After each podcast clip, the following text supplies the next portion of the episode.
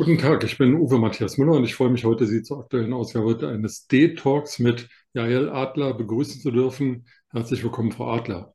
Hallo, guten Morgen, ich freue mich. Frau Und es ist ja Adler, nicht mal Sie guten sind, Morgen, es ist ja nicht mal guten Morgen, es ist wahrscheinlich tagsüber. Ich sage einfach Hallo, guten Tag, ne? genau. Frau Adler, Sie sind Fachärztin in Berlin in einem Bezirk, in dem die Reichen und die Schönen wohnen, also nicht in Berlin-Mitte. Und Sie sind ähm, Mitglied im wissenschaftlichen Beirat der Deutschen Gesellschaft für Anti-Aging-Medizin, GSAAM. Das muss ich ablesen. Ist das eine Gesellschaft, die dem Jugendwahn frönt? Schön, dass Sie gleich so provozieren. Äh, zunächst einmal ist der Grunewald der ähm, tatsächlich äh, wohlhabende Bereich von Berlin, aber der Prenzlauer Berg und Berlin-Mitte ist nicht minder ähm, bewohnt von Reichen und Schönen. Und darum geht es eigentlich auch gar nicht. Es kommen ja auch äh, die ganz normalen Menschen mal in eine private Praxis, nämlich immer dann, wenn sie das Gefühl haben, sie brauchen etwas mehr Zeit, ähm, vielleicht etwas einen ganzheitlicheren Blick ähm, und kommen irgendwie vielleicht in der Kassenmedizin bei einer Fragestellung nicht weiter. Oder es geht tatsächlich um Schönheitsfragen, das stimmt schon.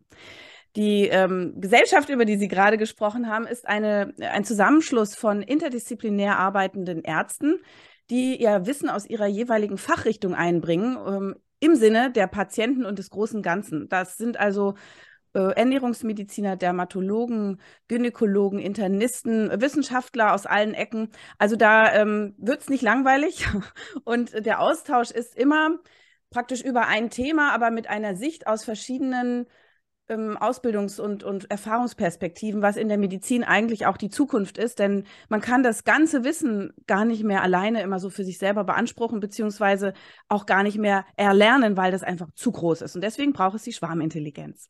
Okay. Frau Adler, ähm, Sie sind ja auch Bestseller-Autoren. Sie haben viele Bücher geschrieben. Sie treten im ARD-Fernsehen bei Hirschhausen auf. Sie haben einen Podcast ähm, mit dem Titel Ist das noch gesund? Und es geht bei Ihnen immer um besseres Leben, um gesund bleiben, um ja, sich gut fühlen. Und irgendwo schwingt da immer mit, das hat auch was mit dem Alter zu tun. Ist Altern nicht etwas völlig Normales? Altern wir nicht schon in dem Augenblick, in dem wir auf die Welt kommen? Wir altern wirklich von der ersten Sekunde unseres Lebens an. Ähm, die Zellen verbrauchen sich und irgendwann erneuern sie sich auch nicht mehr und manche erneuern sich sowieso auch nie. Und äh, natürlich ist das Altern etwas ganz Normales und es geht auch nicht darum zu sagen, wir sollten nie altern, aber es geht eben darum, dass wir das mit einer guten Lebensqualität machen, Lebensfreude. Das Leben ist halt leider doch irgendwie kurz und deswegen ähm, schreibe ich auch nicht äh, für immer jung und äh, faltenfrei, sondern schreibe genial vital. Wer seinen Körper kennt, bleibt länger jung.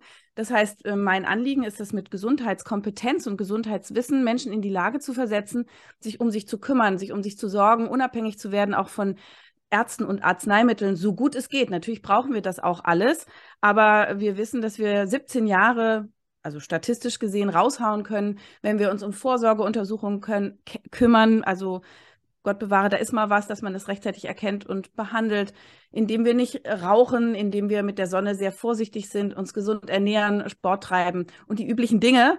Also äh, man hat sehr viel selbst in der Hand, natürlich nicht alles. Es gibt ähm, Genetik, die 10 bis 30 Prozent ausmacht. Es gibt sicherlich Schicksalsschläge, Dinge, die von außen über einen hereinkommen. Aber Lebensstil ist schon der große Batzen und ähm, den macht man natürlich viel lieber, wenn man versteht, wie das so läuft und wenn man da auch mit Spaß daran ist und das sich nicht anfühlt wie ein Zwang. Und das sehe ich jeden Tag in meiner Praxis, weil ich eben nicht nur in drei Minuten auf die Patienten gucken kann, sondern länger. Ich höre deren Geschichten, ich äh, erfahre deren Geheimnisse, warum die vielleicht jetzt in dem Einzelfall so jung aussehen oder wie sie auch Krankheiten überstanden haben, auch schwere Krankheiten und trotzdem irgendwie mit einer gewissen Fitness dann doch 90 wurden oder noch mehr. Adler, aber genau das ist, glaube ich, ähm, der, der ganz schwierige Punkt. Sie sprechen von gesunder Ernährung, Sie sprechen davon, man solle nicht zu viel in die Sonne gehen. Andere sagen wiederum, ja Mensch, wenn die Sonne scheint, bloß raus, das ist gut für das Gefühl, weil Sonne irgendwie auch dann wieder positive Aspekte hat. Ich gebe zu, ich reise furchtbar gerne und genieße dann immer das Hotelfrühstück und schreibe dann voller Euphorie. Ich habe mich gesund ernährt, ich habe einen Obstsalat gegessen, dann kommt der erhobene Zeigefinger Fruchtzucker.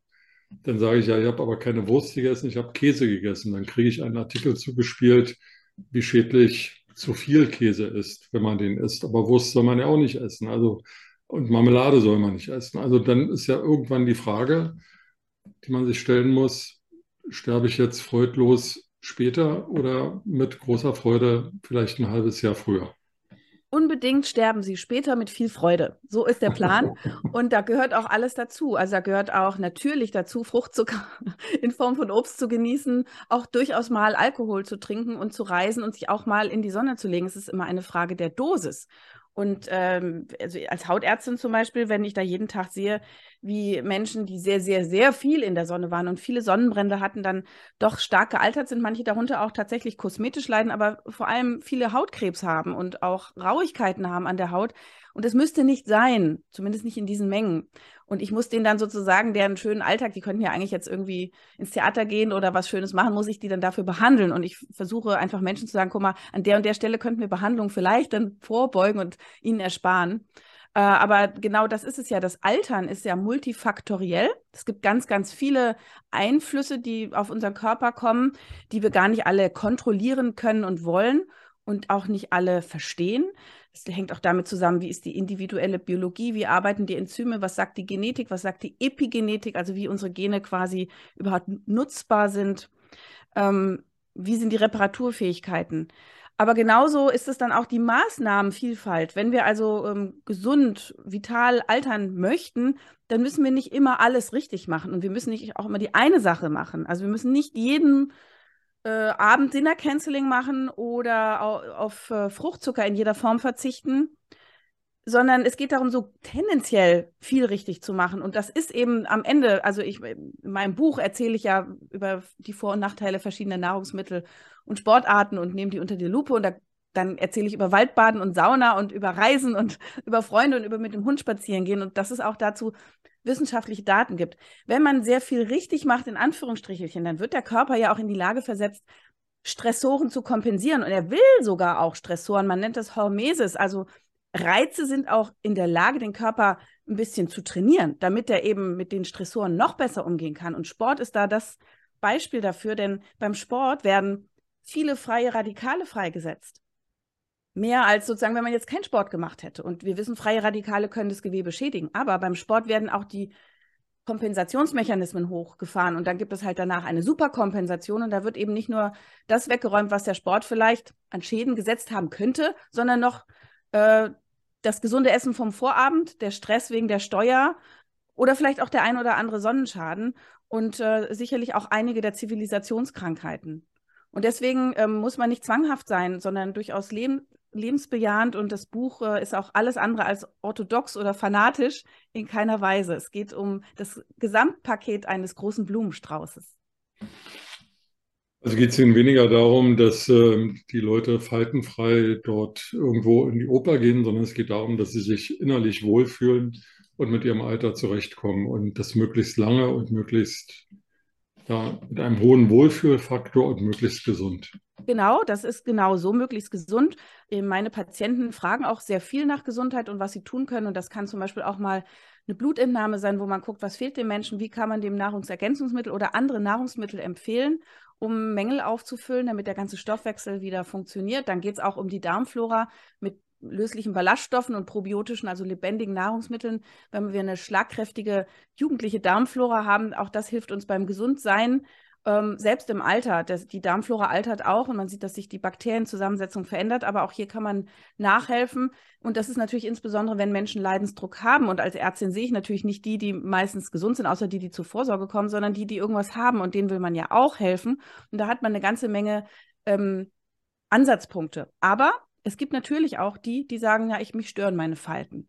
Und ähm, das ist in unserer Gesellschaft halt auch nicht wegzureden. Und nur weil man jetzt sagt, äh, wir finden jede Falte schön und ähm, zum Leben gehören Falten dazu und es erzählt eine Geschichte, äh, heißt es nicht, dass das Bedürfnis nach Glatteheit äh, weiterhin äh, besteht. Deswegen die Fantasie vom Jungbrunnen wurde ja auch schon in äh, der Literatur und im, äh, in der Kunst sehr bearbeitet.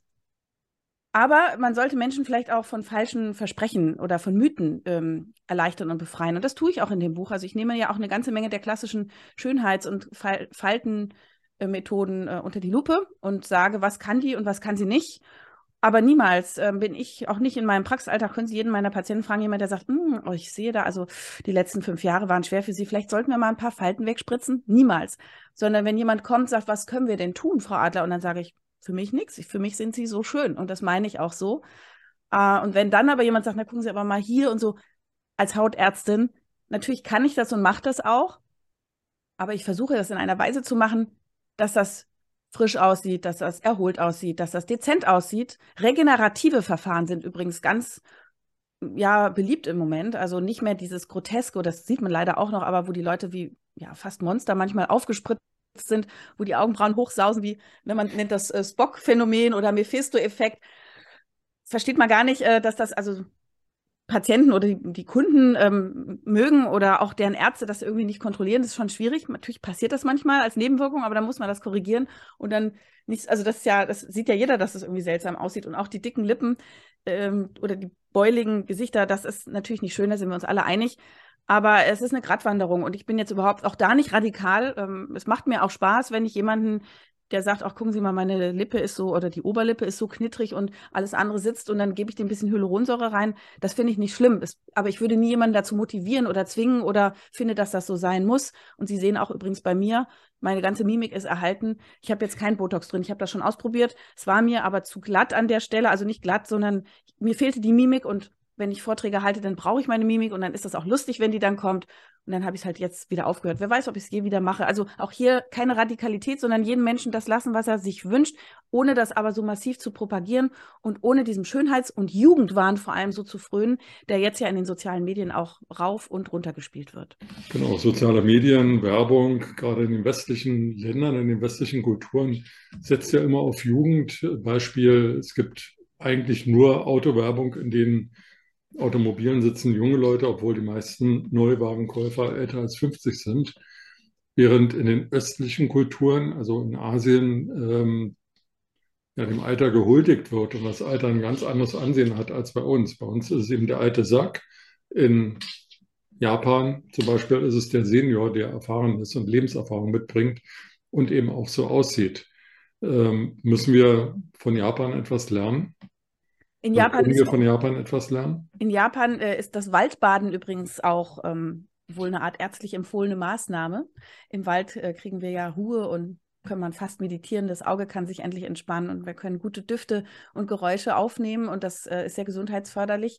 In Japan äh, gibt es auch Okinawa, die Insel der Langlebigen und die trinken zum Beispiel ein Fermentationsgetränk. Das ist auch übrigens in Deutschland zu kaufen gibt. Das heißt dann effektive Mikroorganismen, wo 33 Bakterien und Hefen zusammen fermentiert haben im Team, in der Gruppe und das wie so ein kleiner alkoholfreier Schnaps jeden Tag genossen, die Darmflora total aufmöbelt.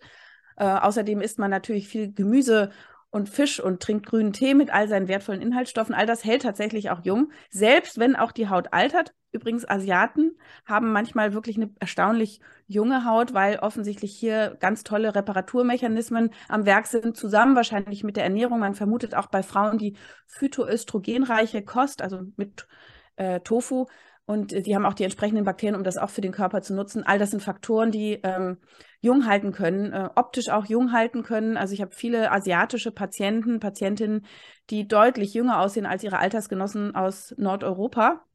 Ist ja egal, aber es ist ein interessantes ähm, biologisches oder auch wissenschaftliches Phänomen.